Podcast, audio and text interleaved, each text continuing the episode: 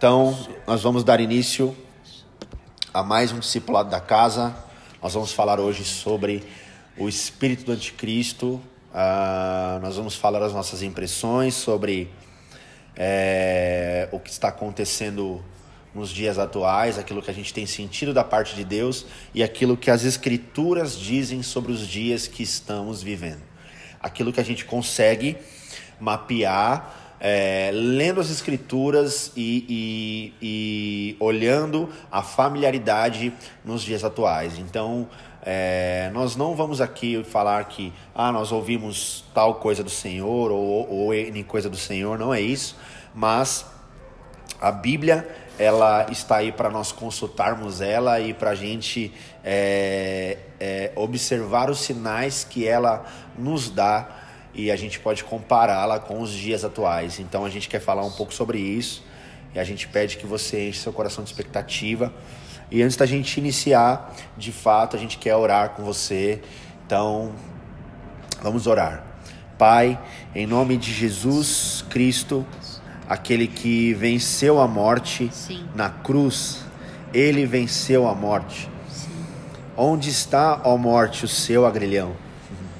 Ele venceu a morte, Senhor. Sim.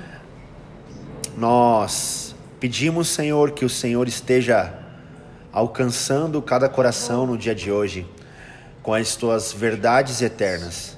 Senhor, é, o assunto que nós vamos falar hoje aqui, ele é um pouco denso, ele é um pouco. É, é um assunto que as pessoas não gostam muito de falar, porque mexe em muitas áreas mas nós sentimos a inclinação do Teu Espírito Santo para comunicar as coisas que nós temos visto e as coisas que nós temos sentido. Nós pedimos, Espírito Santo de Deus, que haja sobre nós espírito de revelação e sabedoria no pleno conhecimento de Cristo Jesus.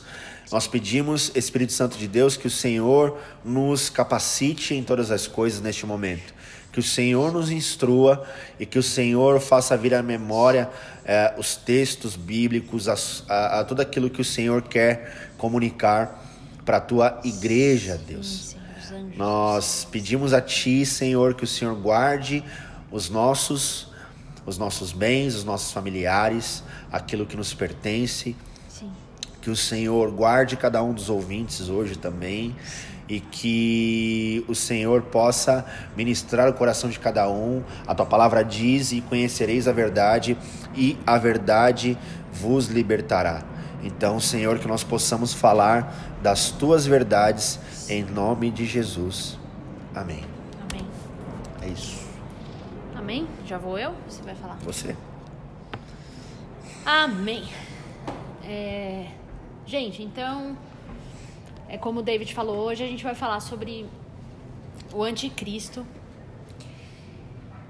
Só que não só é, falar do anticristo como a pessoa, a pessoa do anticristo, ou, ou ficar especulando certas coisas, mas é como ele falou, nós vamos destrinchar alguns assuntos das escrituras.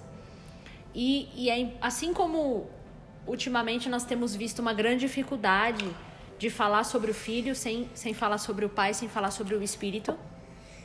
E por várias vezes aqui nos nossos discipulados, ou mesmo nas pregações, e, e nas nossas conversas, é, sendo o pai, o filho e o espírito um, e, e um dando glória ao outro, também esse mesmo assunto, que é o assunto do anticristo, é meio que impossível falar dele separado da trindade satânica que também tudo aquilo que Satanás ele faz, ele não faz porque ele cria, porque ele não cria nada, mas todas as coisas ele copia daqueles que são verdadeiramente criativos, que, que são é, que é o Pai, o Filho e o Espírito e os filhos do Senhor.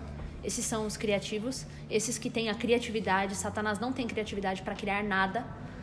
Então, todas as coisas que ele faz, ele faz porque copia e porque viu e porque gravou e porque memorizou as coisas como elas são, então ele traz é, dessas coisas. Então, é, também, assim como o Pai, o Filho e o Espírito são um, também eles trabalham juntos, então existe uma trindade satânica.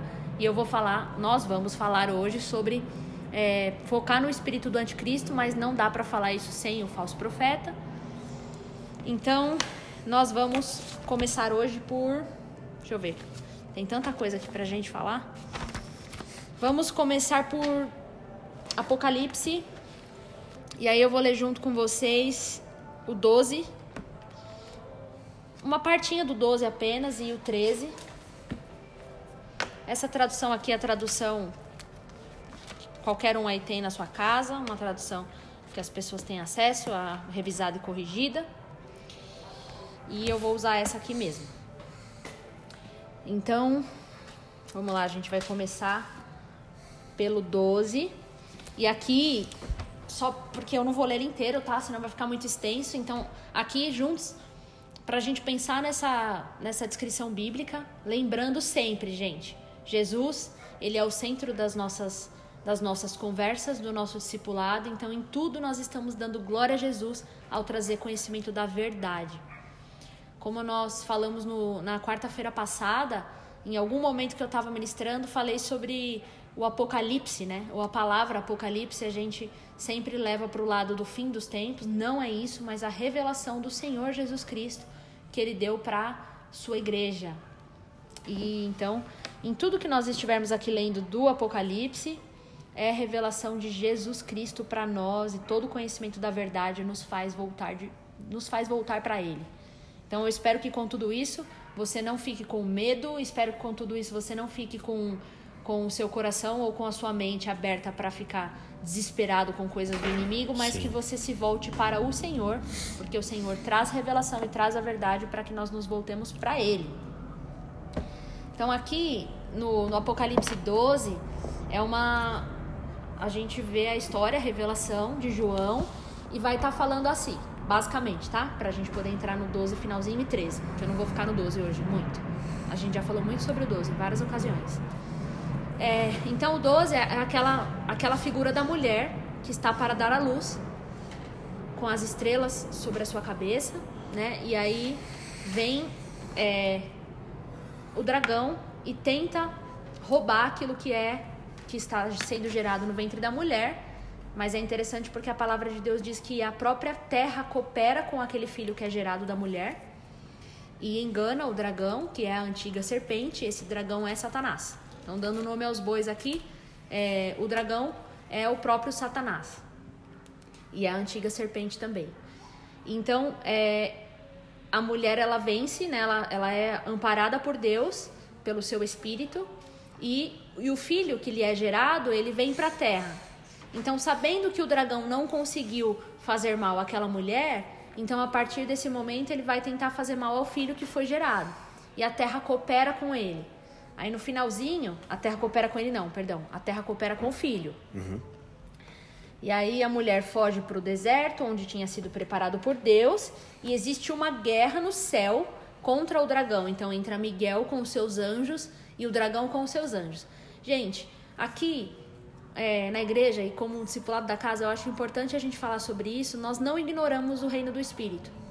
Nós não ignoramos o mundo espiritual e que existem forças espirituais que nos são desconhecidas e que pode ser que permaneça desconhecida para muitas pessoas, mas elas existem. Nós não temos acesso, nós não temos visão constante dessas coisas. Alguns não vão nunca ter uma visão espiritual nesse sentido de, de ver um demônio, ver uma coisa assim. Mas a palavra diz, a palavra vai estar citando isso tanto no Antigo quanto no Novo Testamento. Paulo vai dizer: nossa luta não é contra carne e sangue. Pedro vai dizer: olha, Satanás ele anda ao derredor buscando nos tragar, buscando alguém que ele possa tragar. Então, a nossa realidade hoje na Terra é uma realidade que a gente não luta contra carne e sangue. Nós não estamos lidando na nossa guerra, nós não estamos lidando contra pessoas, nós estamos lidando com forças espirituais que estão por trás das pessoas por trás dos sistemas, por trás da, da política, enfim, a gente vai falar mais sobre isso. Mas é, nossa luta final, ela é uma luta contra as forças que operam no reino do Espírito contra os filhos de Deus. Então nós precisamos saber isso. Nós não estamos num campo neutro, gente. Nós não estamos num, num lugar onde ó, o inimigo não age. Não, nós estamos num lugar onde o inimigo constantemente como já citamos aqui, legal hoje, porque Jesus já tomou autoridade Sim. sobre os filhos, estamos protegidos, amparados, o Espírito de Deus nos ajuda. Nós sabemos que uma terça parte caiu de Satanás, duas partes ficaram para Deus com seus anjos e o próprio poder de Deus vai matar ele com o sopro da sua boca. Mas é, essas forças existem e elas estão operando no mundo natural e no homem natural. Então é bom saber isso. A gente considera o reino do espírito. A mulher, aí aqui vai dizer: a mulher foge para o deserto, tem uma guerra entre dragão e, e os anjos. E aí vem uma, uma fala dizendo assim, um cântico que é entoado no céu quando o, o arcanjo e, e os seus anjos pelejam e vencem e lançam a antiga serpente para a terra. vou ler aqui a partir do versículo 9, a gente já entra no 13 numa leitura mais corrida, sem eu ficar falando tanto. 9. Apocalipse 12, versículo 9 em diante. E foi expulso o grande dragão, a antiga serpente, que se chama Diabo e Satanás, o sedutor de todo mundo. Sim, foi atirado para a terra e com ele os seus anjos. Então eu ouvi uma grande voz do céu proclamando: Agora veio a salvação, o poder, o reino do nosso Deus e a autoridade do seu Cristo. Agora veio quando, gente? Quando Satanás foi, foi destruído de lá e foi enviado pois foi expulso o acusador dos nossos irmãos, o mesmo que os acusa de dia e de noite diante do nosso Deus. Eles, pois, venceram por causa do sangue do Cordeiro e por causa da palavra do testemunho que deram, e mesmo em face da morte não amaram a própria vida. Então aqui tem uma chave de vitória para nós: sangue do Cordeiro e o testemunho que nós carregamos de Jesus Cristo, e mesmo em face da morte nós não amamos mais a própria vida. É, por isso festejai, ó céus, e vós os que neles habitais. Mas ai da terra e do mar, pois o diabo desceu até vós, cheio de grande cólera, sabendo que pouco tempo lhe resta. Então veja, desceu para a terra, ai, ai do mar e da terra, porque ele agora desce com muita fúria, com muita cólera, para perseguir aquele que, aqueles filhos que foram gerados da, do ventre da mulher. Tá, então aqui 13, versículo 13: o dragão persegue a mulher. Quando, pois, o dragão se viu atirado para a terra, perseguiu a mulher que dera à luz o filho varão. E foram dadas à mulher as duas asas da grande águia, para que voasse até o deserto, ao seu lugar, aí onde é sustentada durante um tempo, tempos e metade de um tempo fora da vista da serpente. Então a serpente arrojou da sua boca atrás da mulher água como um rio, a fim de fazer com que ela fosse arrebatada pelo rio. A terra, porém, socorreu a mulher. Veja a terra cooperando com a mulher. Socorreu a mulher, e a terra abriu a boca e engoliu o rio que o dragão tinha arrojado de sua boca. Irou-se o dragão contra a mulher e foi pelejar contra o restante da sua descendência, os que guardam os mandamentos de Deus e que tem o testemunho de Jesus, e se pôs em pé sobre a areia do mar. Aí vem a besta emergindo. Vi emergir do mar uma besta que tinha dez chifres e sete cabeças, e sobre os chifres dez diademas, e sobre as cabeças nomes de blasfêmias. Tá, aqui, gente, a gente poderia gastar um tempinho falando sobre chifres, sobre as cabeças, sobre os diademas. Existem muitas teorias sobre essas, essas especificações aqui da visão, mas eu não acho interessante a gente focar nisso aqui agora porque eu tenho é, desejo de focar em algumas outras passagens. A besta que vi era semelhante a leopardo, com os pés como de urso e boca como de leão, e deu-lhe o nome, e deu-lhe o dragão o seu poder o seu trono e grande autoridade. Então veja, o dragão dá todo esse poder e autoridade para a besta, para essa besta que emerge do mar. Então vi uma de suas cabeças como golpeada de morte, mas essa ferida mortal foi curada. E toda a terra se maravilhou, seguindo a besta, e adoraram o dragão, porque deu a sua autoridade à besta. Também adoraram a besta, dizendo: Quem é semelhante à besta? Quem pode pelejar contra ela? olha só, um, um, um, tipo de cântico, né? Eles cantando essa, essa. Aqui é como se fosse um cântico de louvor, tá? Quem pode pelejar contra a besta e quem pode é, lutar contra ela? Foi-lhe dado uma boca que proferia arrogâncias e blasfêmias e autoridade para agir. 42 meses. Aqui eu vou falar sobre os 42 meses. Esses 42 meses, ele é citado em outras passagens nas escrituras. E essa besta, tanto essa quanto a outra, elas são semelhantes à besta de Daniel. Quando Daniel 4 vai ter a visão e ele vê aquelas bestas, não uma só, ele vê mais de uma besta. E essas, essas bestas aqui do Apocalipse é como, é como uma fusão daquelas visões de Daniel. Sim, eu sei que Daniel ele tem uma visão que muitas, muitos intérpretes da palavra vão falar que esses essas bestas, cada uma representava um poder da época. Sim, eu sei. Assim como essa besta também representa um poder. E esse tipo de poder é poder político. Então a gente vai pensar juntos aqui. Essa primeira besta que emerge do mar, poder político. 42 meses é algo citado na Bíblia não só em uma vez, e ali também a gente tá, a gente leu juntos que falou um tempo é, e meio tempo. Esse, esse tipo de, de descrição também representa 42 meses. O que é 42 meses? É, ou as sete semanas, né? Sempre número 7. São três anos e meio e depois mais três anos e meio. Enfim, três anos e meio. Representa é, Deus encurtando. Sete é um número que representa a perfeição. Então, é um tempo de sofrimento sobre o povo de Deus, mas pela misericórdia de Deus e assim como Jesus também, vamos um paralelo com Mateus 24, quando Jesus vai dizer assim: gente, falando para os discípulos, no fim dos dias, quando no fim da, dessa era, se os dias não fossem abreviados, nem os escolhidos aguentariam. Então, é como se Deus pegasse um tempo completo, sete anos, seria um sete, é, que seria perfeição, de sofrimento, e Deus encurtasse pela metade pela sua misericórdia. Então, é, é, meio tempo de sofrimento, mas que tem a sua completude em Deus, porque foi Ele que decidiu cortar pela metade. Deu para entender mais ou menos? Então, misericórdia de Deus, cortando pela metade aquilo que seria a plenitude do sofrimento para os filhos de Deus. Sim. E aqui também quando a gente lê que ela ela você percebe, o dragão deu a toda a autoridade para a besta que tinha sido ferida de uma chaga mortal, mas que ressurgiu e por esse motivo todos adoram a ela. Agora eu quero pôr uma pulga atrás da orelha de vocês e a gente vai destrinchar isso juntos aqui. Mas é como um poder político que, havendo sido ferido com uma ferida quase mortal ou tendo sido quase 100% abolido, de repente ressurge com muita força e faz com que todas as pessoas adorem esse tipo de poder. Fica aí, fica a dica. É, então. Hashtag fica a dica. Fica a dica. Outro ponto aqui que eu quero dizer para vocês: o mar.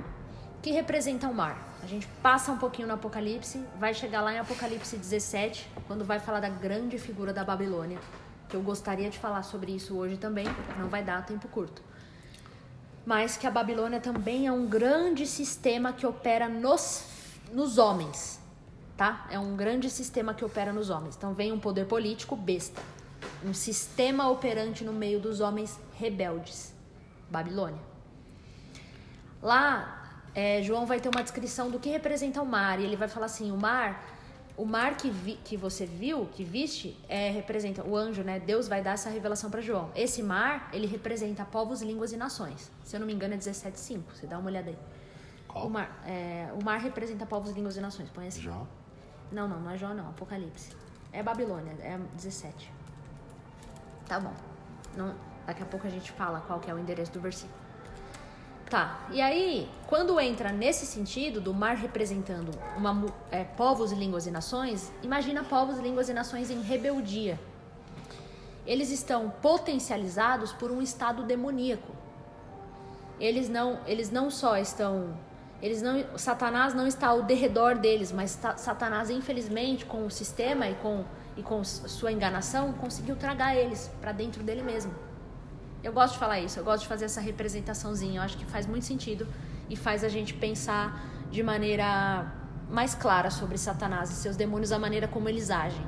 Sobre os filhos de Deus. Sobre os filhos de Deus, 1 Pedro vai dizer: sim, vai dizer assim: é, Satanás ele anda em derredor, bramando ou rugindo como um leão. Lembra que sempre ele quer imitar a figura do Senhor. Né? Ele tem muita inveja do Senhor Jesus Cristo. E ele tem muito, muito desejo de replicar tudo aquilo que Jesus faz. E ele vai bramar como se ele fosse um leão, buscando que ele possa tragar. Ele anda de redor, gente. Só que a palavra também diz que os anjos estão ao redor daqueles que temem a Ele e o anjo do Senhor que acampa-se ao redor. Então, existe um acampamento de anjos ao redor do Filho de Deus, aonde dia e noite esse acampamento está ali, e o Senhor livra os filhos.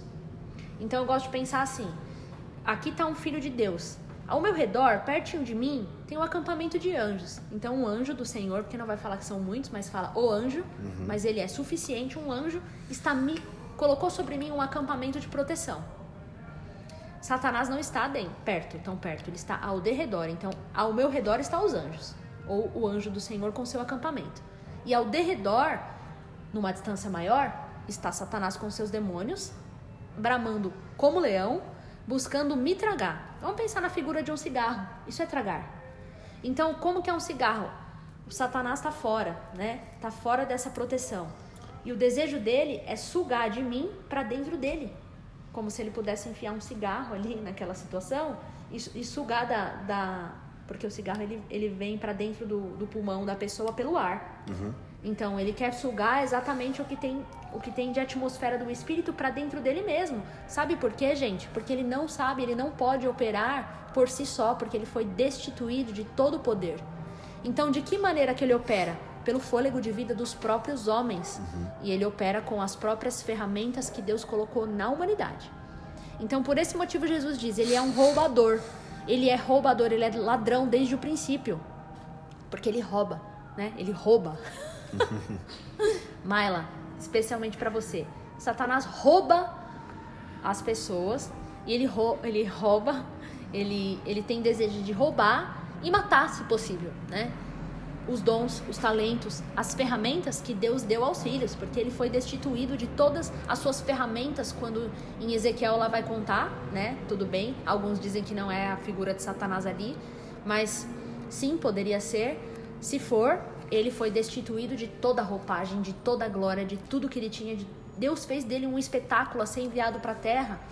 E aqui também Satanás ele é destruído, a gente acabou de ler, mandado para a terra pelos, pelo arcanjo e seus exércitos, e com certeza não veio com as suas tralhas. Ele veio com tudo quebrado. Quando você entra numa guerra, você sai quebrado. Um sai vencedor e o outro sai completamente quebrado. Então ele veio dessa maneira, quebrado por completo. Então, aqui quando a gente pensa, eu tô, te fal eu tô falando sobre o mar representar um estado demoníaco que os filhos dos homens estiveram, é nesse sentido. Satanás conseguiu sobre a cabeça, sobre o pneuma, sobre a, a vida desses homens, roubar aquele sentido de vida deles e de tal maneira ele está agindo que ele faz daqueles homens como se fossem as suas marionetes. Na cultura judaica sempre vai falar. Eles falam que o mar, ele é a representação de grandes monstros marinhos. Né? Monstros é lugar de habitação de monstros para os judeus. Sempre mar representa habitação de monstros.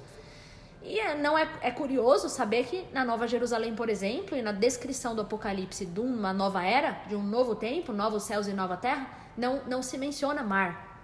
Não tem mares na Nova Jerusalém ou na nova composição de céus e terra. Deus exclui completamente. Então significa, para Deus sempre o que significa coisa águas que são da parte do Senhor, águas que são purificadoras, as águas que saem do trono de Deus não são mares, são rios. Uhum. Então, tá, essa é a figura da besta. E aí ela vem, 42 meses, é, versículo 6. E abriu a boca em blasfêmias contra Deus para lhe difamar o nome e difamar o tabernáculo, a saber, os que habitam no céu. Não estava falando sobre o tabernáculo da terra, mas o tabernáculo de Deus. Do qual Jerusalém fala tabernáculo de Deus com os homens. Uhum. Essa é a noiva, né? Foi-lhe dado também que pelejasse contra os santos, agora contra nós, e os vencesse. Deu-se-lhe ainda autoridade sobre cada tribo, povo, língua e nação. E adorá-la-ão todos os que habitam sobre a terra, aqueles cujos nomes não foram escritos no livro da vida do Cordeiro que foi morto desde a fundação do mundo. Então aqui a vitória dele é sobre aqueles que não têm o nome escrito no livro da vida do Cordeiro antes da fundação do mundo. E aí vem, se alguém tem ouvidos, ouça. E aí vem um can, mais, uma, mais um cântico de louvor, né? Se alguém leva para cativeiro, para cativeiro vai. Se alguém matar a espada, necessário é que seja morto a espada. E aqui está a perseverança e a fidelidade dos santos. Esse também é interessante, eu quero só pincelar rapidinho. Essa é como se fosse uma referência. Essas, esses dois cânticos que eu falei aqui, como se fosse um louvor à besta que sai da boca dos homens, dizendo quem pode pelejar contra ela e, e quem é semelhante à besta, e mais essa aqui, se alguém vai para cativeiro, vai e tal, é uma referência a Êxodos 15, quando Moisés faz um cântico de vitória e eles cantam a Adonai uma canção. Então é como se fosse uma imitação do cântico de Moisés, agora sendo proferido para a besta. E veja como é. Eu vou ler Êxodos 15, versículo 11. Olha Moisés falando, vocês podem ler o 11 inteiro, é, o 15 inteiro, porque é lindo, é um cântico lindo, mas eu só vou ler essa parte. Quem é como tu, Adonai, entre os poderosos? Quem é como tu, sublime em santidade, temível em louvores, realizador de maravilhas? Estendeste tua mão direita, a terra os engoliu, e aí ele vai clamando: Em teu amor guiaste o povo que resgataste, em teu poder tu os guiastes a tua habitação sagrada. Você vê que até a referência da terra, engolindo mais uma vez, aparecendo aqui lá no Êxodo. E aqui aparecendo quem é como tu, Moisés e o povo cantando a Deus um hino de vitória. Aí vem o povo da besta aqui cantando um hino de vitória besta que venceu sobre os santos que não foram escritos no livro da vida. Tá. A besta que emerge da terra, vem ainda. Vamos enfatizar juntos aqui. Aqui está a perseverança e a fidelidade dos santos. Então tem duas coisas importantes pra gente aqui. Perseverança e Perseverança e fidelidade. São dias que hoje nós estamos vivendo, tá, gente? Dias de perseverança e dias de fidelidade a Deus, em que a nossa fidelidade ao Senhor já tem sido testada dia após dia e nós temos sido provados pelo Senhor como que pelo fogo. Versículo 11. Vi ainda uma outra besta, agora vem outra, então vamos lá. Vou pautar com vocês aqui. Primeira besta que emerge do mar, sistema político, o anticristo. Segunda besta, a besta agora que emerge da terra. Vi ainda outra besta emergir da terra. Essa possuía dois chifres, parecendo um cordeiro, mas falava como dragão. Ela tinha a figura dos dois, tanto do, do cordeiro quanto do dragão.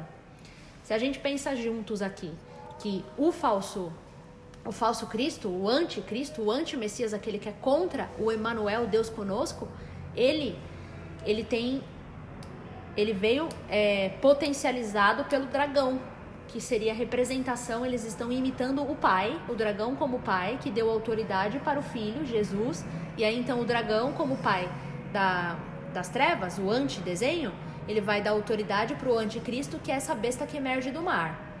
E agora aparece uma outra besta, que ela parece com os dois, porque ela tem uma, uma aparência como se fosse de cordeiro, mas ela fala como dragão. Esse é o espírito.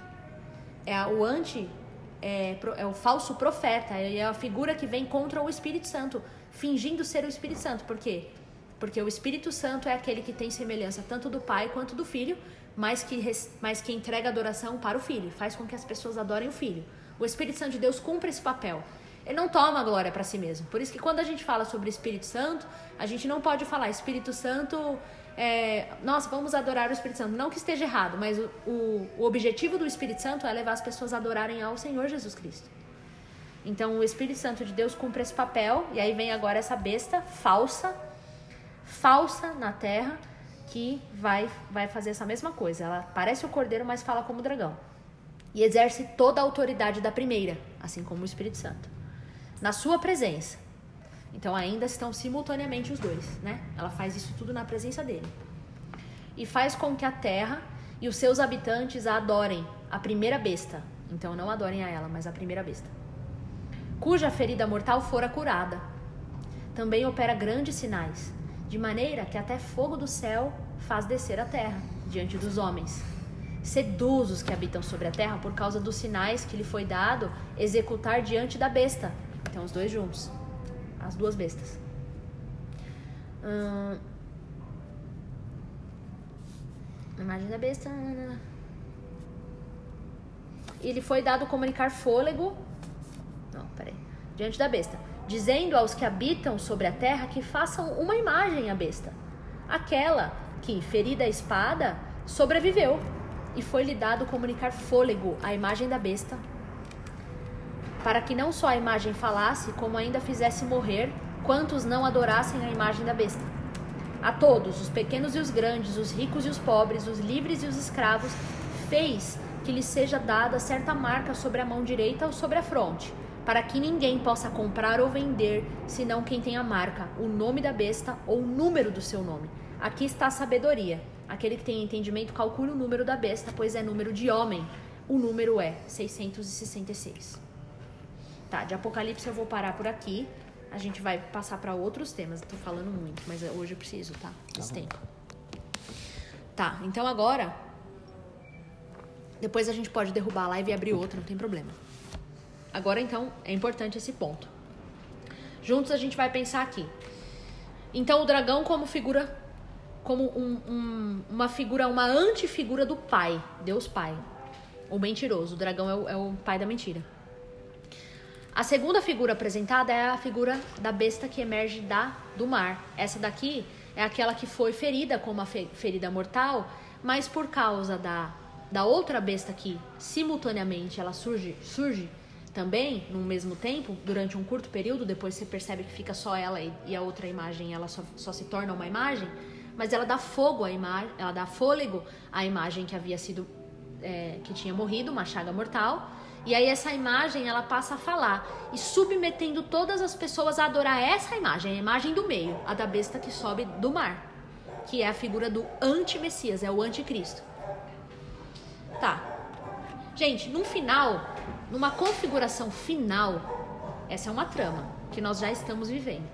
Nós já vivemos os sistemas os sistemas da falsa paternidade, e aí a gente vai entrar agora pensando nas falsas paternidades que vêm como grandes ideologias, amparando pessoas que têm um grande sofrimento na sociedade, e são as correntes ideológicas, sociológicas, que fazem com que as pessoas, por um certo momento, sintam como se elas tivessem sido amparadas por uma grande massa. A falsa paternidade por causa do espírito de orfandade que opera nessas pessoas, esse espírito de orfandade. E quando a gente pensa em órfão, é um filho sem um pai, a gente pensa na figura do anticristo, que está operando juntamente com esse falso pai, que diante de tantas ideologias apadrinha e, pater, e, e faz um papel paternal com grandes massas, operando na vida das pessoas para que elas sintam como se elas estivessem, de certa forma, amparadas, mas essa é uma mentira. Uhum. E nós temos a última figura aqui, que é a figura do Espírito, do falso Espírito Santo, e que vai entrar como falso profeta, porque chegará um dia em que esses dois espíritos, tanto o espírito do anticristo quanto o espírito do falso profeta, vai personificar numa pessoa. Então, vão se tornar homem, dois homens, né? Acreditamos que pode, pode se desenrolar nesse sentido e se tornar dois homens pela descrição bíblica, que depois vai falar várias coisas que ele vai se assentar. Aqui a gente vai ver Paulo falar que o anticristo vai se assentar na, no trono, vai se assentar no, como governante no mundial, enfim. Mas hoje a Bíblia já fala, e João, em 1 João, João já vai começar falando, gente, o espírito do anticristo já opera entre nós, ele já está aí. E o espírito do falso profeta também já opera no meio de nós. Então eu quero ler com vocês aqui. Agora eu vou ler Paulo falando. E, está lá em 2 Tessalonicenses, quando Paulo vai falar exatamente para o povo de Deus como que vai ser esse, esses dias que vão vir antes do, da grande apostasia. O que, que é apostasia, gente? É uma pessoa que ela, ela afastou-se completamente da fé. Ela renegou a fé. Ela se apostatou. Ela foi após a fé. Então, o desejo do inimigo e esses três sistemas, esses três antidesenhos e essa, essa falsa, esses falsos é, anticristo, o, o Pai, o Filho, o Espírito das Trevas, eles estão operando constantemente exatamente para isso, para fazer com que os homens se afastem da fé verdadeira e apostatem. Eles têm grande desejo de apagar completamente a comunhão, né? Olha, então Paulo vai falar aqui no segundo, né, segunda Tessalonicenses capítulo 2. Eu vou ler do versículo inter, do versículo 1. Entretanto, em relação à vinda do nosso Senhor Yeshua, o Messias, e a reunião para o encontro com ele, nós lhe pedimos, irmãos, que não se deixem abalar em pensamento, nem tornem, nem tornem extremamente ansiosos por causa de um espírito, ou uma mensagem transmitida, ou uma carta supostamente escrita por nós, com a afirmação de que o dia do Senhor já chegou, não deixe que ninguém os engane de modo algum. Porque o dia não virá antes da apostasia e de ter sido revelado o homem. Aí então agora está falando de um homem, né? O homem que se separa da Torá. O destinado à perdição ele se oporá a tudo o que as pessoas chamam Deus. Então tá, isso vai acontecer na vida de um homem, na vinda de um homem. Mas antes que esse homem possa agir dessa maneira, primeiro um sistema operante tem que moldar a mente das pessoas para que as pessoas pensem dessa maneira e quando ele se levantar, as pessoas vão corresponder por causa do sistema que já foi imposto antes. Esse espírito opera hoje mais do que nunca, mais do que na época de Paulo, na época de João porque já se desenrolou muitas coisas na nossa história. É, ele se oporá a tudo que as pessoas chamam Deus ou transformam em um objeto de adoração. Ele se colocará acima de tudo, a fim de que se assente no templo de Deus e proclame ser ele mesmo Deus. Então, veja só. Vocês não se lembram, ele estava dizendo, de que quando ainda estava com vocês costumava lhes falar dessas coisas? e agora vocês sabem o que o detém, para que ele seja revelado no tempo devido. Então tem um tempo determinado, determinado por Deus que o Senhor já sabe. Porque esta separação da Torá opera em segredo, é em oculto. Não está claro.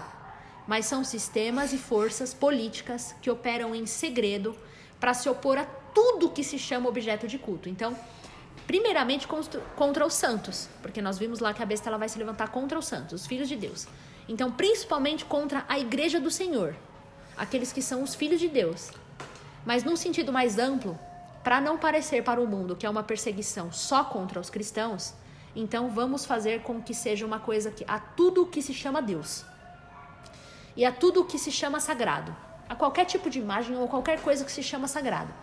É uma exclusão completa da religião porque, de certa forma, a palavra religião, ela, ela, ela tem o significado de religar as pessoas com o sagrado e de religar as pessoas com Deus. Então, se ele faz com que as pessoas excluam completamente a religião do seu coração, e aí a gente vê, por exemplo, a Europa como pós-cristã, a gente vê outros países que foram avivados, países que foram avivados e que hoje já não, até próprio Estados Unidos já já está uhum. se falando que os Estados Unidos já, já está se tornando pós, né, pós-cristão, pós-cristão, grandes avivamentos que ocorreram lá.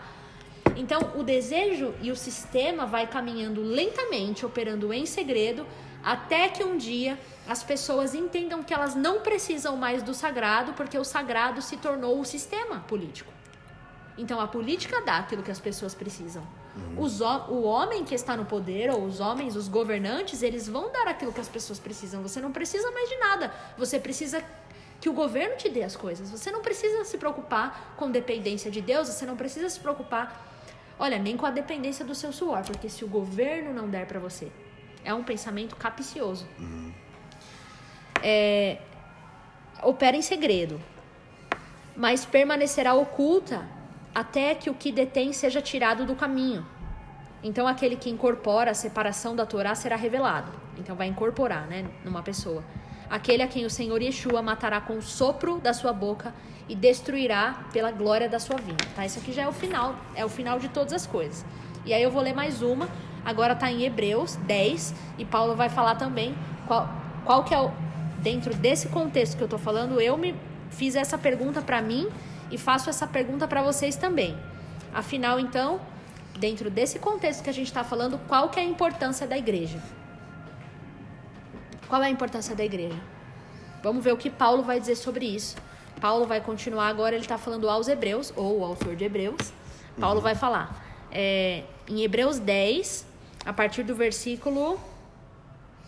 Não. 25. 25? Tá, eu vou ler um pouquinho antes. 23. Conti continuemos nos apegando com firmeza à esperança. Então, muitas coisas estavam acontecendo naquela época que ele escreveu também. E tendo o corpo lavado com água pura, continuemos. Não, perdão. Continuemos nos apegando com firmeza à esperança. Aquele que fez a promessa é digno de confiança. E mantenhamos a atenção dada uns aos outros, para nos incentivarmos ao amor e às boas obras. Então veja o que ele está falando. Eu preciso ter a atenção voltada uns para os outros. Malaquias vai falar assim que nos dias finais o Senhor enviará do seu espírito sobre toda a carne e ele fará converter o coração dos pais aos filhos. Isso está lá em Malaquias 3, Malaquias 4, né? O coração dos pais vai se converter ao coração dos filhos e dos uhum. filhos vai se converter ao coração dos pais. Ontem a gente estava dando curso de noivos aqui, eu falei sobre isso na, na aula de criação de filhos. Mas conversão é exatamente o coração dos pais se converter ao coração dos filhos e os, coração, e os corações do, dos filhos se converterem na direção do coração dos pais, de uns para com os outros. Pensando numa, numa uma conjectura agora cristã ou eclesiástica, não é só falando sobre pais biológicos e filhos biológicos, mas pais espirituais para filhos espirituais e filhos espirituais para pais espirituais onde um tem desejo de suprir as necessidades do outro e o outro tem desejo também de dar honra. É, uma, é uma, um, um relacionamento de honra que o Senhor quer trazer para o meio da igreja. Em que haja filhos espirituais e pais espirituais. Aqui Paulo está falando, não, não nesse sentido, mas no sentido de nós nos voltarmos uns aos outros. Então, eu quando eu tô, quando eu caminho junto com uma pessoa, hoje postei lá David amigo meu há tantos anos, gente, é ferro afiando ferro, não é uma, uma amizade ou são amigos que vocês vão ter, vocês cada um tem os seus amigos, grupos de amigos, em que não só um dá a mão pro outro e fala, vamos juntos errar, mas que não, olha, você tá errado nisso. Olha, percebo que você precisa melhorar nisso. Uma pessoa afiando a outra, um se voltando para a necessidade do outro. Paulo está falando que a gente tem que se apegar nisso com firmeza. E, e ao amor e às boas obras. Agora o 25. Não negligenciemos as nossas reuniões congregacionais como fazem alguns. Ao contrário, procuremos nos encorajar. Então, do início ao fim da igreja, tanto a igreja primitiva sendo perseguida, eles não deixavam de congregar. Eles tinham desejo de estar juntos, porque a palavra de Deus diz que é na reunião e é na união é que Deus derrama a bênção descendo sobre a barba de Arão, ou seja, sacerdócio araônico. Vem a bênção do Senhor sendo derramada sobre os filhos quando eles estão juntos em comunhão. Satanás e essa trindade satânica, eles são primeiramente contra a comunhão dos santos. Se tem uma maneira de Satanás operar contra uma pessoa é separando ela do rebanho. Sempre foi assim. É como um lobo que Jesus ensinou. Estejam vigilantes, gente. Vocês são como ovelhas, mas vai vir lobo para separar vocês do rebanho. Uhum. Como que é um. Você coloca um videozinho no YouTube lá fala como que é um lobo ataca o rebanho. Eles vêm em bandos, mas eles vêm e eles separam aquela ovelha que se desviou e depois eles vêm e comem ela. Essa é a maneira de Satanás agir. Enquanto a gente está achando que tudo isso é muito.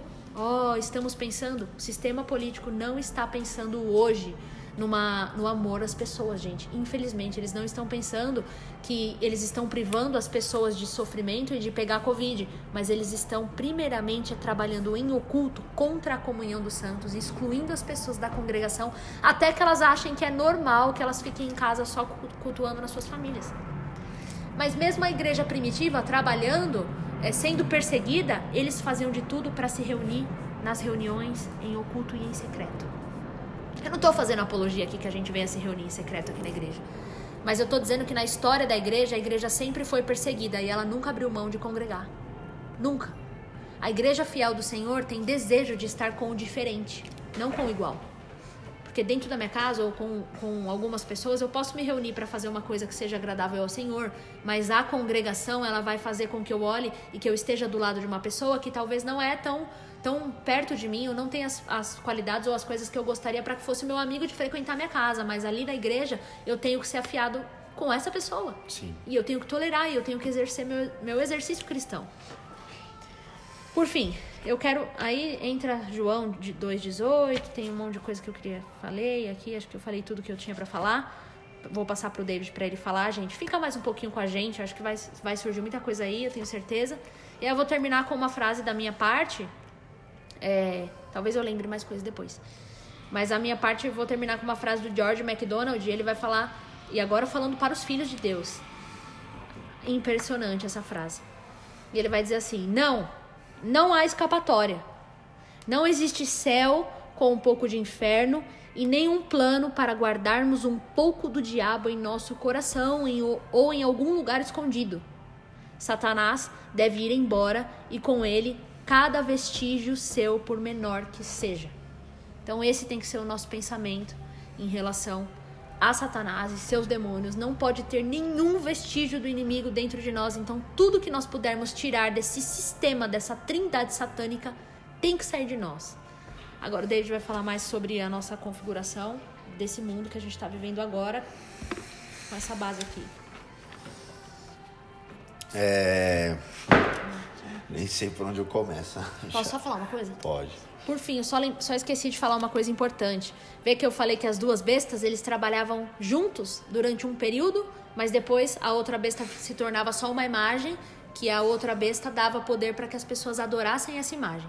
666, gente, poder é, é o número do homem, a Bíblia mesmo fala que requer mente sábia.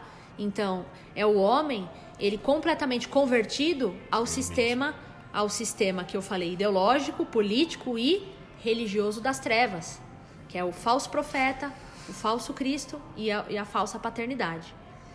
E, e a mesma coisa, mesma cópia de Jesus com João Batista, que João Batista ele veio durante um tempo para preparar o precursor falso profeta, espírito do, do falso profeta, preparando um caminho para que viesse o falso Cristo.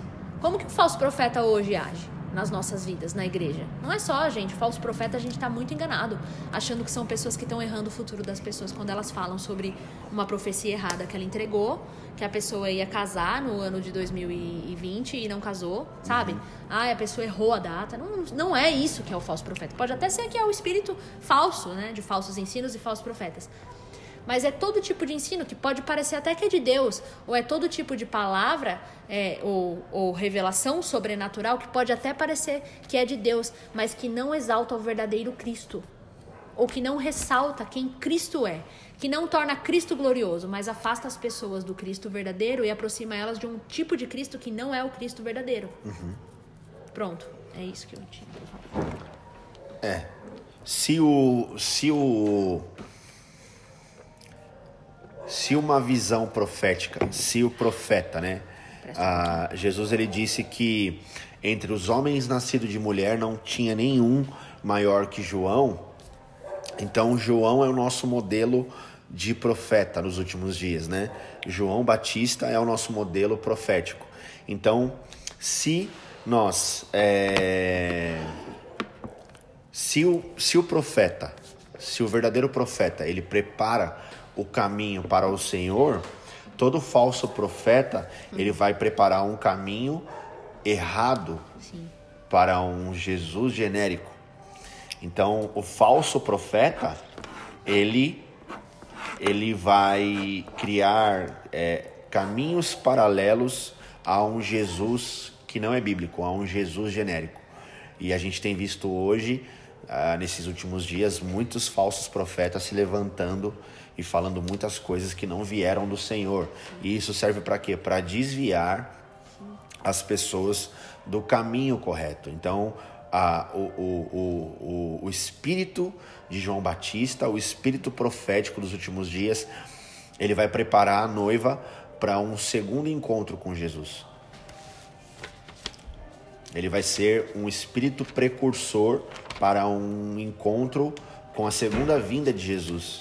E tudo que nos leva para longe desse segundo encontro é falso profeta. Sim. É uma falsa profecia. Então a gente precisa tomar cuidado com isso. nossa, a Tata falou tantas coisas e me veio várias coisas assim na, na mente, mas eu queria pegar lá um. Uh, baseado no, em 2 Tessalonicenses que você leu, uhum. uh, quando vai falar sobre. Tava lá. Sobre a Torá é, ser retirada, né? Uhum. Ah, eu penso, esse texto ele não deixa muito enfático é, o, que, o que será retirado para que o homem da iniquidade seja levantado. Mas eu penso, é um pensamento meu, é, porque o dia não virá antes da apostasia de ter sido revelado o homem que separa, o homem que se separa da Torá, o destinado à perdição. Ele se oporá a tudo o que as pessoas chamam Deus ou transformam em objeto de adoração. Ele se colocará acima de tudo a fim de que se assente no templo de Deus e proclame ser ele mesmo Deus. Ou seja, ele se, o homem que se separa da Torá. A Torá, o que, que é a Torá? A Torá é a lei. Uhum. A Torá é a lei de Deus que é boa, ela é perfeita, ela é agradável, ela zela, ela cuida, ela é um tutor, ela é um aio. Então a lei ela não é ruim. Esse homem se separa de tudo que é lei. Então o espírito do anticristo ele vai trabalhar como? Primeiramente com a derrubada das leis. Por quê? Porque as leis elas estabelecem padrões. Então se você derruba uma lei, você derruba um padrão. Se você derruba outra lei, você derruba outro padrão. Então, o espírito do anticristo, ele sempre vai trabalhar na derrubada das leis, porque a partir do momento que você derrubou uma lei, você derruba um padrão, e toda vez que você derruba um padrão, você vai modelar um novo tipo de comportamento nas pessoas. Por quê? É, é, é, é a mesma coisa. Um exemplo. Você está andando na marginal e a marginal tem lá a pista expressa e você só pode andar 90 por hora na, na pista expressa. E o que vai impedir você de andar a 180 por hora na, na pista expressa? O radar que vai te multar. O radar é a lei. Se você tirar o radar, você está andando a 180 por hora. E qual é o problema disso? O problema é que você vai poder gerar acidentes. Não que a 90 por hora não, não, não, não aconteçam acidentes. Mas se você andar a 180 por hora numa pista que é, é destinada a andar a 90 por hora, pode ser que você cause acidentes. Ou seja, você quebrou, você, você derrubou uma lei, essa lei quebrou um padrão e esse padrão trouxe morte e destruição. Então, toda derrubada de leis, ela vai trazer, na sua maioria, é destruição é... destruição. Então, um exemplo, a gente a gente viu agora recentemente na Argentina uma lei é, sendo derrubada e começou-se um padrão de pensamento a ser modelado na Argentina por parte das mulheres. Então, é, não sei se vocês acompanharam, mas lá na Argentina as mulheres agora elas estão é, liberadas, elas estão é, apoiadas por lei a abortarem. Ah, antigamente elas já podiam abortar é, se elas tivessem é, sido acometidas por estupros, tá? Então não é sobre essa lei que nós estamos falando, porque já era permitido uma mulher que tivesse sido violentada, tivesse sido estuprada, abortar uma criança. Mas agora a gente está falando de mulheres que decidiram é, se relacionar com homens e elas engravidaram, tendo vários métodos é, contraceptivos e agora elas têm a liberdade de abortar. E a Tabata esses dias me mostrou um vídeo onde essas mulheres estavam na praça pública abortando. Então, você derrubou uma lei, você quebrou um padrão. Agora, um novo padrão vai modelar um pensamento e esse pensamento vai modelar um comportamento. Então, da forma como você pensa, você se comporta. Então, se existe uma lei que te impede de pensar daquela forma, e você tira essa lei, o aio, você tira o tutor, você tirou o seu, o seu pedagogo, você tirou o seu instrutor, a partir de agora você vai pensar de forma diferente e isso vai modelar o seu comportamento. E a gente tem visto isso nos dias atuais. E é interessante porque se a gente vai falar sobre o anticristo, o anticristo ele vai aparecer nos últimos dias e Jesus ele deu dois sinais dos últimos dias. O primeiro sinal eram os dias de Noé, o segundo sinal os dias de Ló. E os primeiros sinais, os dias de Noé, os homens casavam, divorciavam, comiam, bebiam. Os dias de Ló, Ló ele, ele, ele, ele testemunha ali na sua cidade, em Sodoma e Gomorra, o, o, um padrão de comportamento é, homoafetivo. Primeira vez que a Bíblia menciona um padrão de comportamento homoafetivo é na cidade de Sodoma e Gomorra e são os dias de Ló. E o que, que está acontecendo ali? Um padrão é, de pensamento foi é, derrubado e iniciou-se um outro padrão de pensamento que modelou um comportamento. A ponto de aqueles homens é, que estavam nas cidades, homens, velhos e crianças, quando estavam na cidade de Sodoma e Gomorra, E os anjos vão até a casa de Ló para retirar Ló e sua família daquela cidade, porque Deus, é, Deus iria destruir aquela cidade. É... Aqueles homens queriam, os homens, velhos e crianças, tá, irmãos? Para vocês, vocês entenderem o nível de, de depravação mental que aquela cidade chegou. Aqueles homens queriam ter relações com os anjos que, que tinham ido visitar é, a casa de Ló. Estou falando de jovens, de, de idosos, de homens, de crianças. Todos eles queriam ter relações sexuais com os anjos. Tamanha depravação mental que aqueles homens tinham chegado. Por quê? Por conta de um padrão de pensamento que tinha sido derrubado. Então, é... por que eu estou falando isso? Porque a, a, nós, infelizmente, como igreja, nós temos bebido de diversas fontes que não são as escrituras. E, e as, escrit as, as, as, leis do Senhor estão nas escrituras. Sim. Não está fora das escrituras.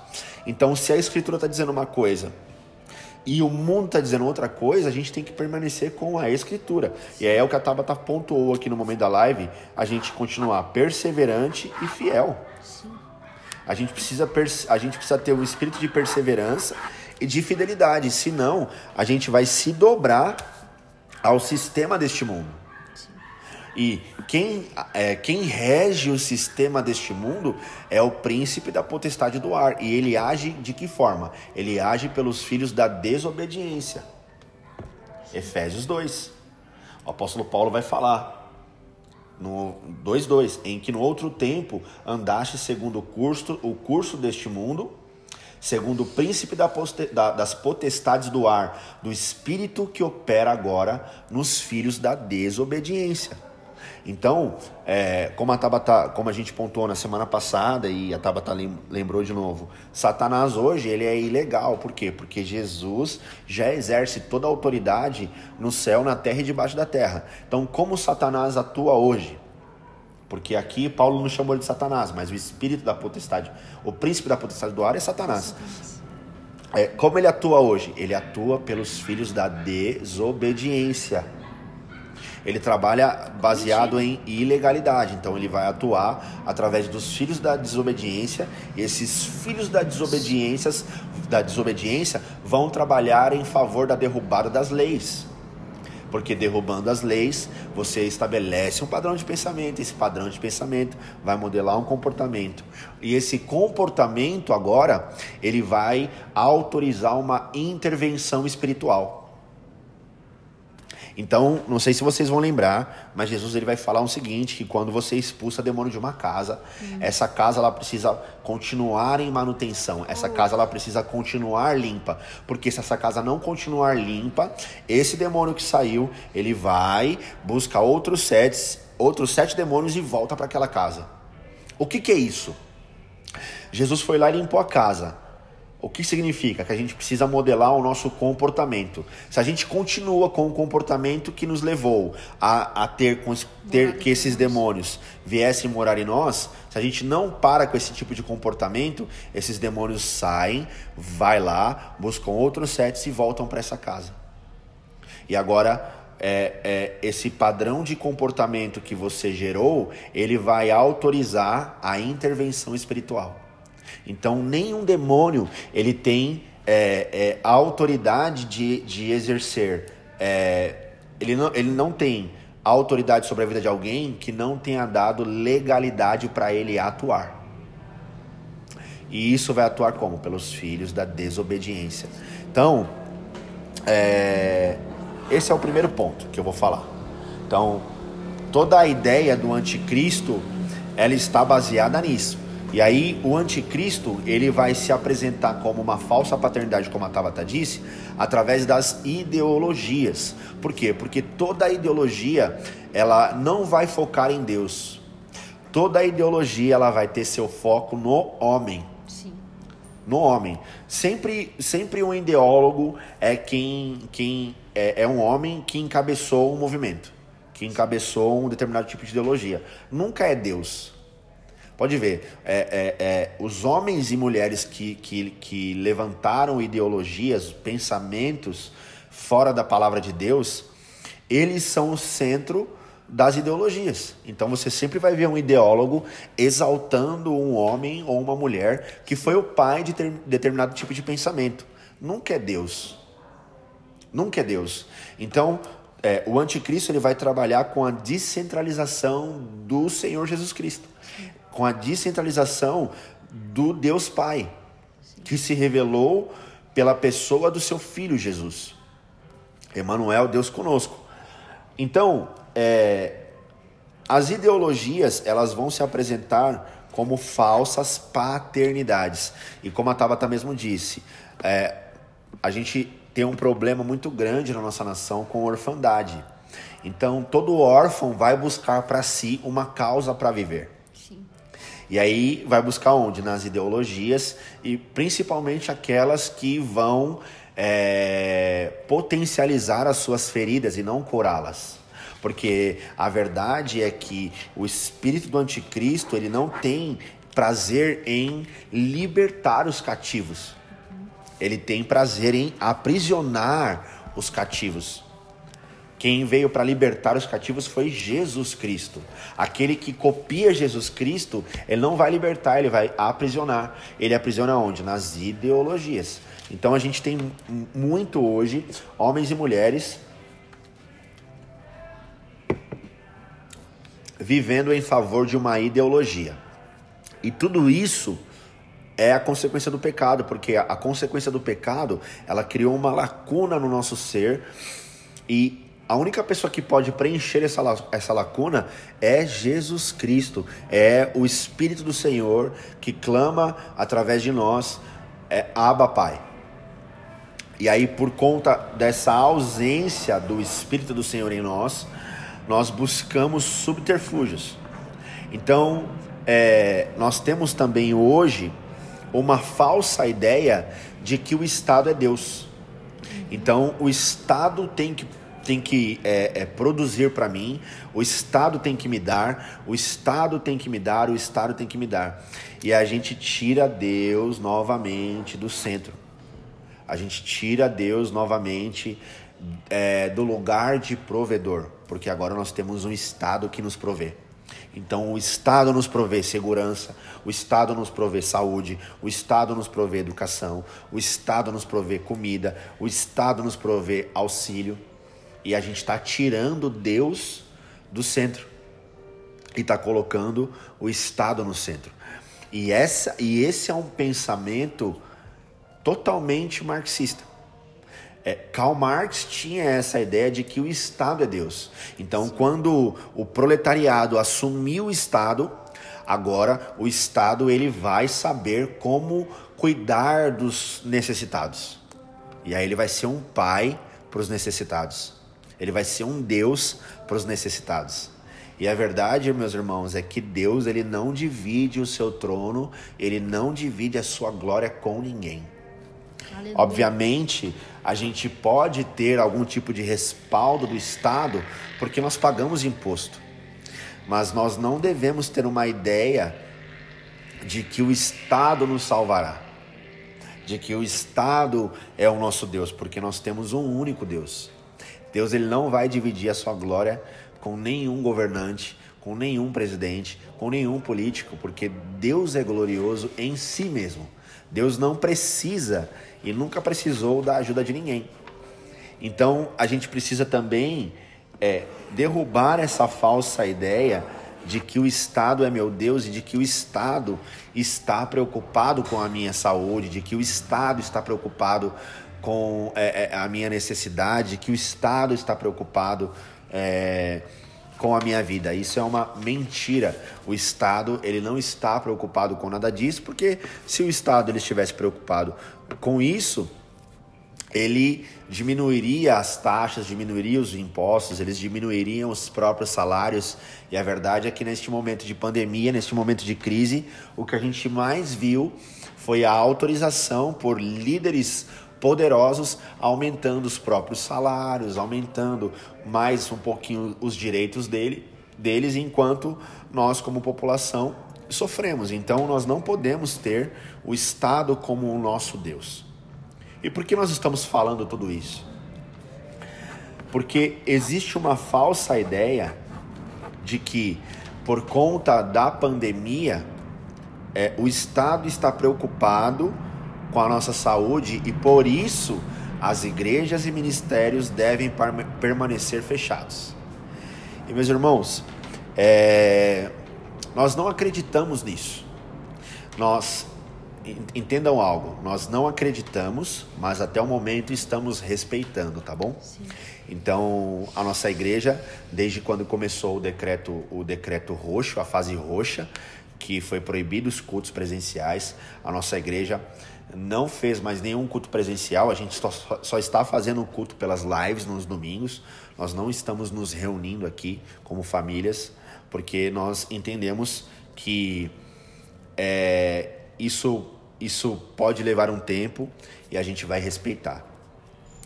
Mas a verdade é que a gente não pode desprezar é, as trevas, como a Tabata bem pontuou no início dessa live. Toda a ideia das trevas é que não haja comunhão entre os santos.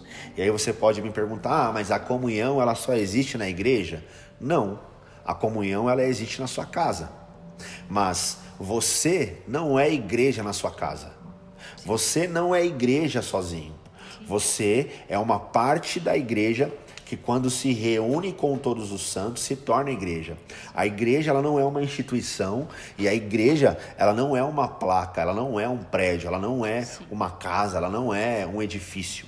Mas a igreja ela acontece quando nós nos reunimos como pedras que vivas que são edificadas. A, a, a comunhão dos santos ela se dá quando você tem comunhão, uma comum união. Então a gente não pode desprezar a ideia de que existe sim uma luta espiritual para que a igreja não venha a ser igreja.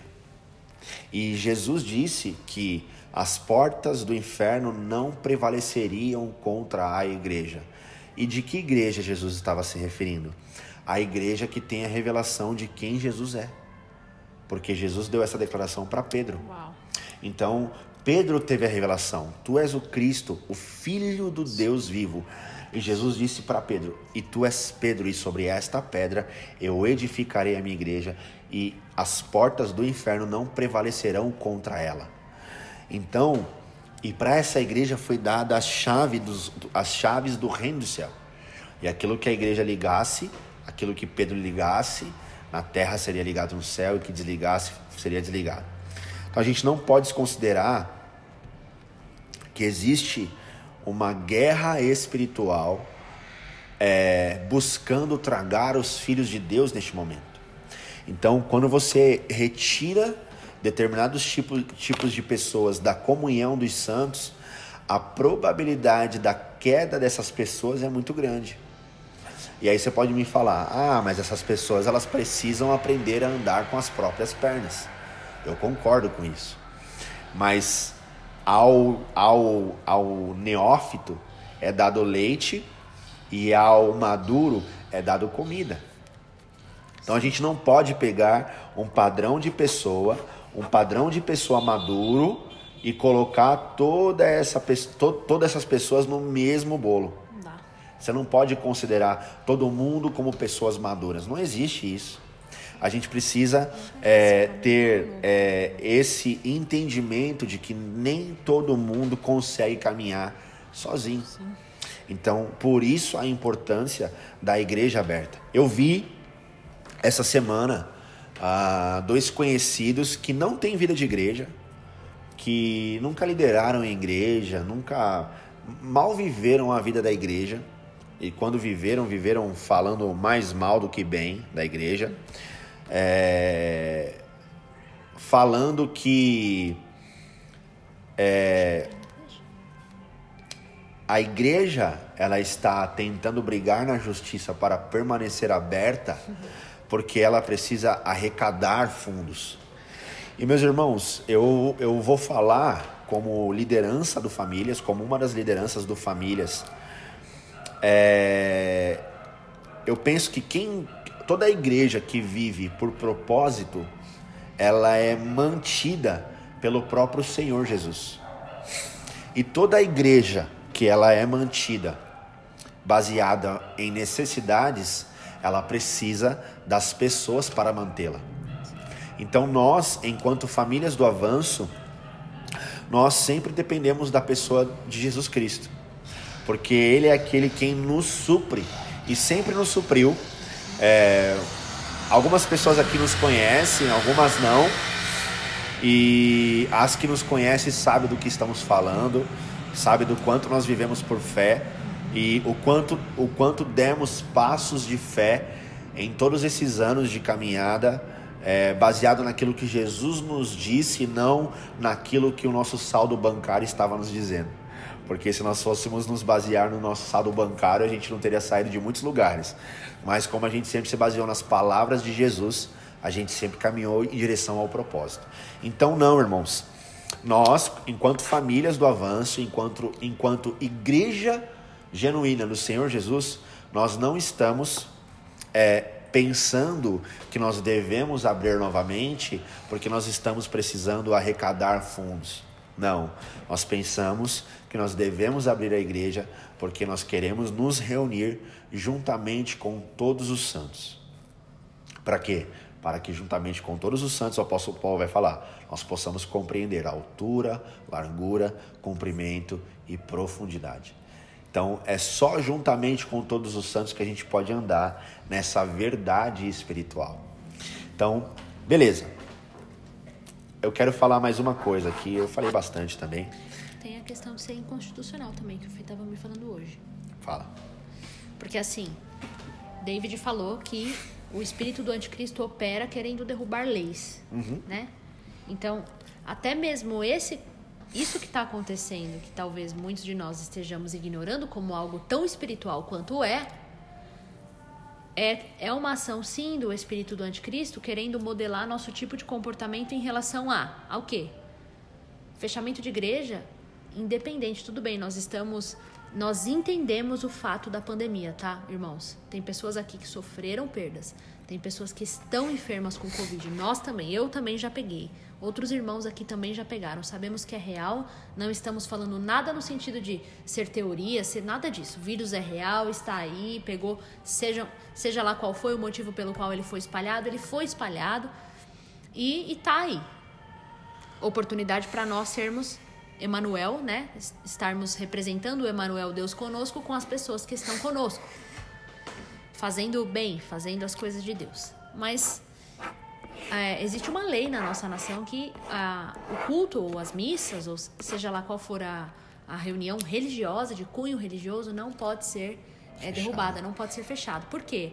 Gente, porque ainda estamos sob uma constituição que tem princípios e valores cristãos. Tá, mas independente, seja qual for o tipo da religião que, que seja mencionada, é, é reduto de esperança então, as pessoas, independente do tipo que, do, do que esteja acontecendo, eles fazerem o que eles estão fazendo hoje, como o Felipe me disse, eu preciso até pesquisar mais sobre isso, mas hoje eu estava conversando com o Fê sobre isso, e ele falou: isso é inconstitucional. Então, quando a gente simplesmente, como o David disse, respeita, e estamos respeitando, mas sem alertar, ou sem falar sobre isso, ou sem, de repente, nas formas corretas, se manifestar de forma correta, nós também estamos ignorando que isso tem uma ação por trás. Não está acontecendo simplesmente porque é realmente como nós, como o David falou, pela preocupação do Estado com a transmissão do vírus. Não.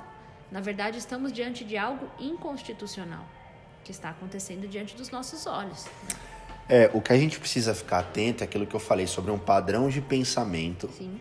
que vai modelar o comportamento e vai liberar a intervenção espiritual. Sim. Então, tudo está gerando em favor de que a gente pense de um jeito. Então, é um padrão de pensamento. Então, tá, tem, tem se criado nesses últimos dias um padrão de pensamento.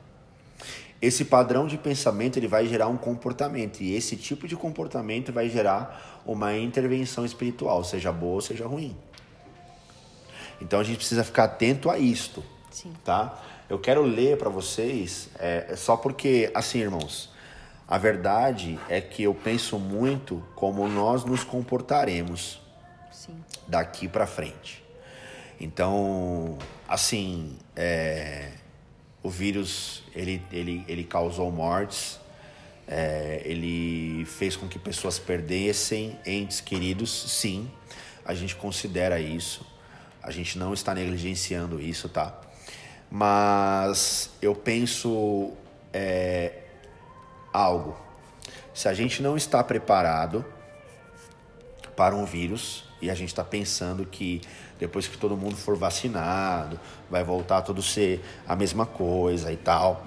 Eu penso que o Estado hoje ele tem, ele tem aos poucos é, tirado os nossos direitos e a gente tem aceitado.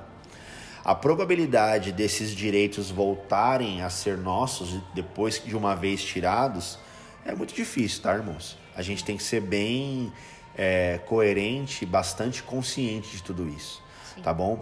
Uma vez que seus direitos foram tirados e você aceitou que seus direitos fossem tirados, a probabilidade deles voltarem para você de novo é mínima, Sim. porque você permitiu que eles fossem tirados de você. E eu quero falar sobre a pregação do evangelho, porque assim, se a gente não está preparado para um vírus, se a gente está com medo de um vírus, é, por talvez não confiar no Senhor Jesus, baseado naquilo que Ele nos fala, tá bom? A gente não está falando para você sair aí desprevenido, fazer um monte de loucura, não é isso que a gente está falando, tá bom?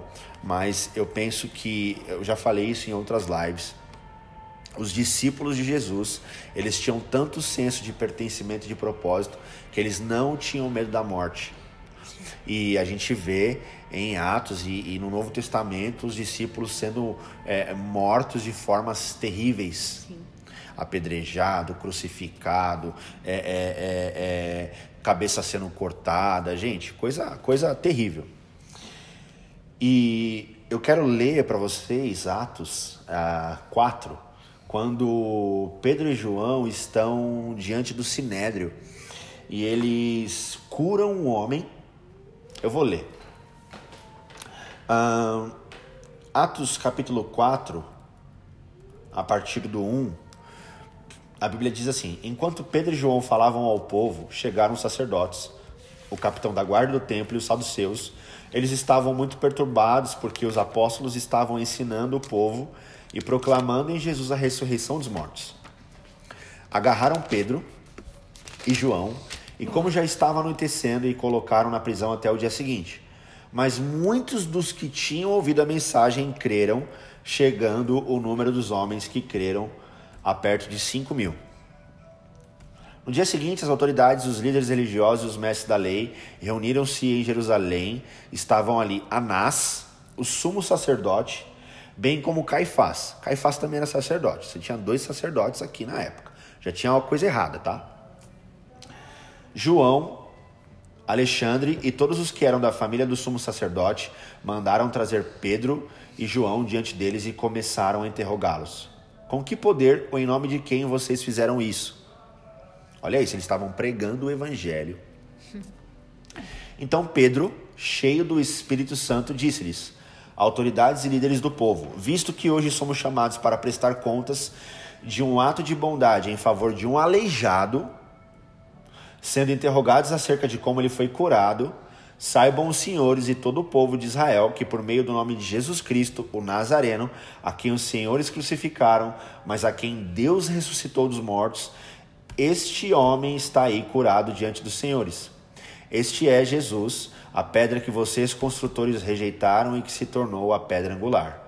Não há salvação em nenhum outro, pois debaixo do céu não há nenhum outro nome dado aos homens pelo qual devamos ser salvos. Vendo a coragem de Pedro e de João, e percebendo que eram homens comuns e sem instrução, ficaram admirados e reconheceram que eles haviam estado com Jesus. E como podiam ver ali com eles o homem que fora curado, não podiam dizer contra eles. Assim, ordenaram que se retirassem do sinédrio e começaram a discutir, perguntando: Que faremos com esses homens? Todos os que moram em Jerusalém sabem que eles realizaram um milagre notório, que não podemos negar. Todavia, para impedir que isso se espalhasse ainda mais entre o povo, precisamos adverti-los de que não falem com mais ninguém sobre esse nome. Então, chamando-os novamente, ordenaram-lhes que não falassem nem ensinassem em nome de Jesus. Mas Pedro e João responderam: Julguem os senhores mesmos se é justo aos olhos de Deus obedecer aos senhores e não a Deus, pois não podemos deixar de falar do que vimos e ouvimos. Depois de mais ameaças, eles os deixaram ir. Não tinham como castigá-los, porque todo o povo estava louvando a Deus pelo que acontecera, pois, os homem, pois o homem que fora curado milagrosamente tinha mais de 40 anos de idade. Então, a gente está vendo aqui uma situação em que Pedro e João é levado ao sinédrio, ao governo da época, e eles são repreendidos porque eles tiveram, eles curaram um homem, eles pregaram o evangelho e milhares de pessoas aceitaram a Jesus, aceitaram a pregação do evangelho. E quando é, é, Pedro e João é interrogado por estes homens, é, eles são presos, eles passam uma noite presos, foram açoitados ali, é, muito provavelmente, e depois de terem sido interrogados, eles são ameaçados. E qual era a ameaça? Vocês não falarão mais do nome de Jesus. E qual é a resposta de Pedro tomado pelo Espírito Santo?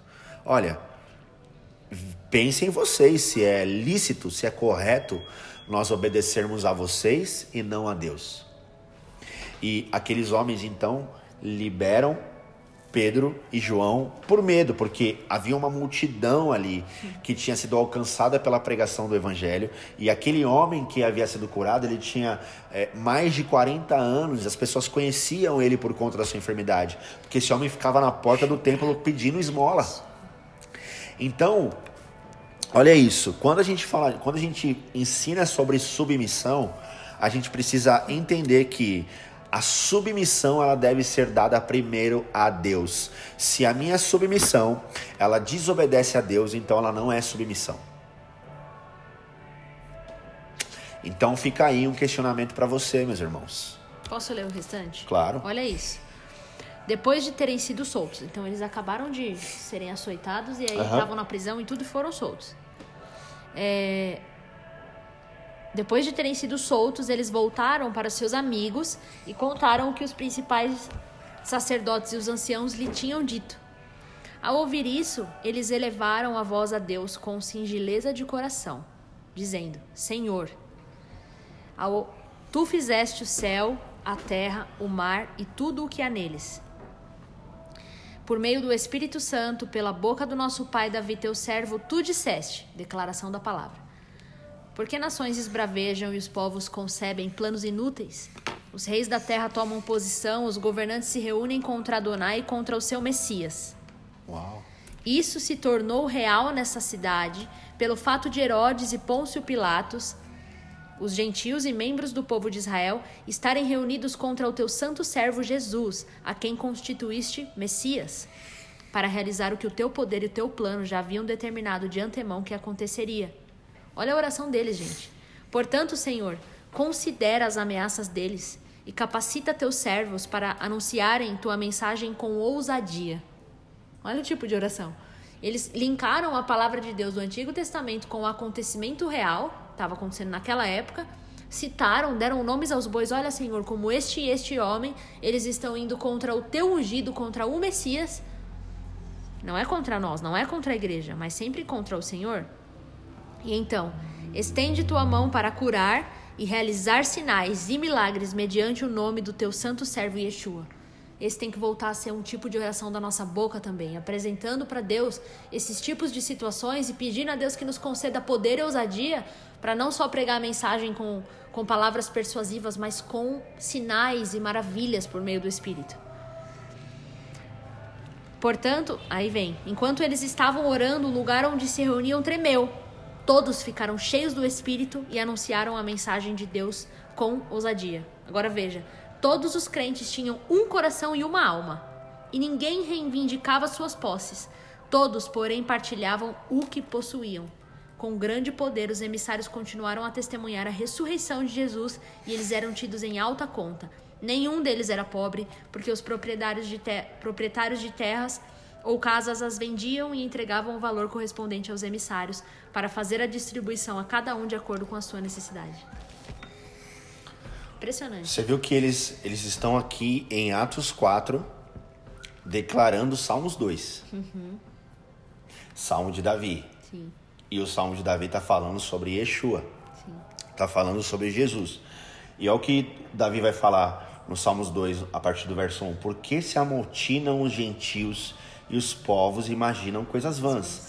Os reis da terra se levantam e os governos consultam juntamente contra o Senhor e contra o seu ungido, dizendo: Rompamos as suas ataduras e sacudamos de nós as suas cordas. Aquele que habita nos céus se rirá e o Senhor zombará deles. É... Como a gente iniciou falando sobre o espírito do anticristo, os reis da terra se levantam e os governantes da terra conspiram. A Bíblia fala, tem uma tradução que fala, conspiram contra é, é, o Senhor e o seu ungido. Agora, deixa eu te falar uma coisa: se nós somos o corpo de Cristo na terra, quando os governantes da terra conspiram contra o Senhor, eles estão conspirando contra quem? Nós somos a extensão do corpo de Cristo. Eu separei aqui. Ah, Ó, aqui, ó. 2 Coríntios capítulo 5, no verso 20, portanto, somos embaixadores de Cristo, como se Deus estivesse fazendo o seu apelo por nosso intermédio. Por amor a Cristo, suplicamos, reconciliem-se com Deus. Ou seja, nós somos embaixadores de Cristo, nós somos a extensão do corpo de Jesus na terra, nós somos a igreja do oh. Senhor na terra, nós somos a noiva de Jesus. Então, quando eles se opõem a Jesus Cristo, eles se opõem à igreja. Ou se eles se opõem à igreja, eles se opõem a Jesus Cristo. Então, irmãos amados do Senhor, orem a Deus. Orem a Deus. Não comprem uma narrativa sem antes orar ao Senhor para entender se isso faz sentido ou não. Bíblico. Não comprem uma narrativa sem antes dobrar o seu joelho e orar a Deus para entender o que está acontecendo. A Bíblia diz que Deus não faz nada na terra sem antes consultar os seus, sem antes comunicar os seus profetas, os seus santos profetas. Então, é, hoje foi aberto para nós um novo e vivo caminho mediante Jesus Cristo. Ele rasgou o véu que nos separava de Deus e nós podemos adentrar neste lugar de relacionamento com Deus para entender de Deus o que está acontecendo. Não acredite na narrativa, porque toda a narrativa que tem sido é, disseminada hoje através das redes sociais elas estão estabelecendo um padrão de pensamento, e esse padrão de pensamento vai modelar um comportamento, e o, e o padrão de, de, de, de pensamento que modelou um comportamento vai autorizar uma intervenção espiritual, seja ela boa, seja ela ruim. Tudo aquilo que você gera do espírito vai te vai vai vai gerar em você um padrão de pensamento, modelar um comportamento e vai autorizar uma intervenção espiritual boa do Espírito Santo de Deus. Mas tudo aquilo que é contrário às, às Escrituras, tudo aquilo que é contrário à palavra de Deus, vai gerar uma intervenção maligna. Sim. Olha na tradução, já que, que é Salmos 2. Porque as nações se tumultuam e o povo se lamenta em vão.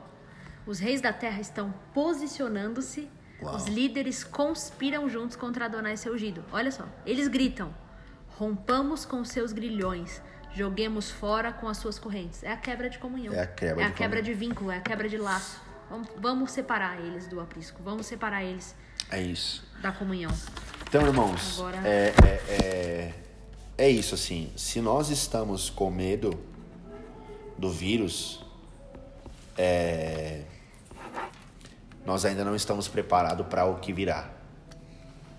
E é, e aí eu penso que nós precisamos buscar de Deus uma maior compreensão dos dias que virão, é, de como nós devemos nos posicionar, de como nós devemos estar é, diante de Deus é, como filhos do Senhor. É, nós devemos de fato buscar o direcionamento do Senhor sobre os dias que estão acontecendo e sobre os dias que virão. Para que nós, para que o Senhor possa nos achar perseverantes e fiéis diante dele. Perseverantes e fiéis diante dele. É isso. É isso. Vamos Minha finalizar. contribuição é essa. 1 João 2,18 Filhos, esta é a última hora. Vocês ouviram que o antimessias está vindo e de fato muitos antimessias têm surgido. Aqui. Fato pelo qual sabemos que esta é a última hora. Eles saíram dentre nós, mas não eram parte de nós, porque se fossem dos nossos, teriam permanecido conosco. Mas vocês receberam a unção do Messias que procede do Espírito, e todos vocês sabem disso. Não lhes escrevo porque não conhecem a verdade, mas porque vocês a conhecem, porque nenhuma mentira tem origem na verdade. Quem é o mentiroso senão aquele que nega que Jesus é o Messias? Essa pessoa é um antimessias. Ele nega o Pai e nega o Filho. Todo que nega o Filho também não tem o Pai, mas a pessoa que confessa o Filho tem também o Pai. Então esse- essa fica a nossa mensagem. O Espírito Santo de Deus é aquele que nos capacita a cumprir a nossa missão. Isso é o, é o significado da unção, é a capacidade para exercer a sua função, a função de glorificar o Messias. E nós temos parte com o Messias e nós temos parte com o Pai. Por esse motivo, pela unção do Santo que é sobre nós, nós não temos parte com o Espírito do Anticristo. Acho que a gente pode finalizar juntos fazendo a oração de Atos dos Apóstolos, como Pedro fez, e com os, os irmãos que estavam reunidos juntos e oraram ao Pai, dizendo ao Pai que nos conceda poder para não continuar anunciando a mensagem com ousadia e com confiança por meio de sinais, prodígios e maravilhas. Pode ser? Amém? Faz aí. Senhor, nós te damos graças, Senhor, e entregamos glória para o Senhor, acerca de todo o ensino, acerca de tudo que nós falamos aqui, porque falamos as tuas palavras, falamos as tuas santas escrituras e temos prazer em ter a tua palavra na nossa boca, a despeito de tudo que está acontecendo nesse mundo. Vemos que tudo que está escrito é provado, que é verdade, Senhor. Nós podemos testemunhar da tua verdade, nós podemos colocar os óculos da fé olhando para as escrituras e perceber que aquilo que o Senhor disse há tempos e tempos passados estão se cumprindo nos nossos dias. Senhor, nós não sabemos aquilo que vai acontecer daqui para frente, nós não sabemos o desenrolar das circunstâncias e das situações, mas nós temos percebido e temos visto, pela ação do Espírito em nós, que existe um Espírito operando no mundo caído, no mundo daqueles que desobedecem ao Senhor, e este Espírito é o Espírito que é contra o Senhor. Sim, Deus. Mas nós não temos parte com este Espírito. Nós temos parte com o Espírito Santo de Deus, que nos dá poder e autoridade, capacidade para fazer todas as coisas em teu nome, entregando glória a ti, que é o único digno, Jesus. Nós oramos diretamente ao Senhor. Que receba toda a glória de todo o nosso trabalho, de Sim. todo o trabalho daqueles que estão ouvindo essa live, Sim. de tudo aquilo que nós estamos fazendo, em nome do Senhor, fazemos porque amamos ao Senhor e queremos render glória ao Senhor, porque tu és o único digno. Senhor, nós oramos aqui dizendo as mesmas palavras que a igreja primitiva estava fazendo a ti reunidas na primeira perseguição, no primeiro, a primeira vez que Pedro foi preso por falar em teu nome, ou por curar, ou por fazer prodígios e maravilhas em teu nome. Nós temos tido falta disso na igreja, Senhor.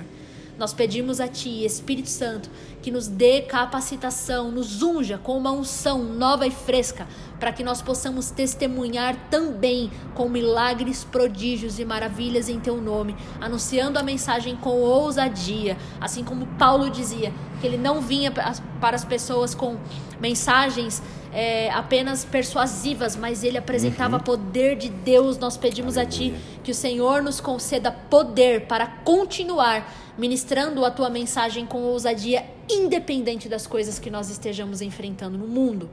Senhor, nós declaramos sobre esta palavra e com esta fé que haja cura sobre as pessoas que estão ouvindo essa live hoje. Sim, que haja cura emocional, que haja cura nas emoções, que haja cura no intelecto, que cadeias e prisões e grilhões e fortalezas Sejam antigas estabelecidas e levantadas pelo espírito daquele que é anti-messias caia por terra e as pessoas possam receber cura e alívio e preenchimento com a palavra do Senhor, enchendo o ser delas. Pai, eu oro para que cada um de nós sejamos cheios, plenos, cheios da habitação do Teu Espírito de tal forma que o Espírito das trevas não tenha lugar em nossa mente, em nosso coração, em nossa casa.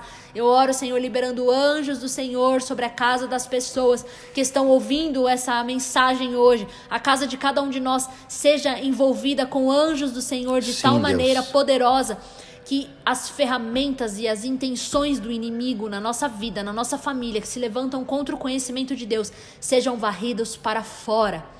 Senhor, tanto externamente quanto internamente, dentro de nós, qualquer resquício e qualquer fagulha das trevas que exista dentro de nós, de acordo com aquela mesma mensagem que eu li aqui de George MacDonald, dizendo que nós precisamos arrancar toda, toda, toda a fagulha de Satanás e seus demônios dentro de nós, que nós possamos receber uma intervenção poderosa do Espírito para renunciar e para nos santificar, nos preparando para a tua vinda, Senhor, gloriosa. Eu oro, Senhor, que o Senhor nos capacite com poder, que haja curas hoje, que haja milagres hoje, que haja visitação sobrenatural do Senhor renovando pessoas que estão frias, que estão com o seu coração congelado hoje, sejam cheias de Sim, fogo do Senhor. Senhor.